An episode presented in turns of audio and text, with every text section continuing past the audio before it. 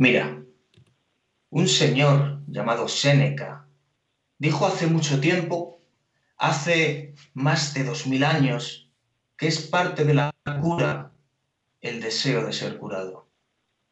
Así que le haremos caso. ¿De acuerdo? Ten presente que hay que volar siempre.